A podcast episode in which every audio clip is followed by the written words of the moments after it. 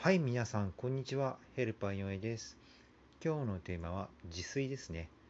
えー、前ね、あのー、外食好きでね、コロナ禍の前はよくいろんな食べたことない料理、美味しそうな料理をね、えー、まあ、巡るのが趣味だったんですけど、今こういう状況ですのでね、あのー、まあ、自炊を前からはね、確かにやってたんですけど、今はもうほぼ、あの、自炊ですね。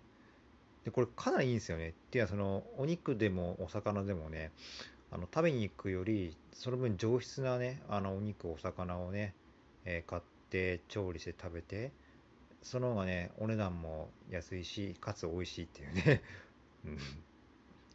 うん。今更ながらそういうことに気づいたんですね。だから、多分今後復活しても1回数は激減するかなとは自分は思ってますね。まあ、お金が、ね、いっぱいあれば確かにいいかもしれないですけど。まあ、なん、うん、どうですかね。ではまた明日失礼します。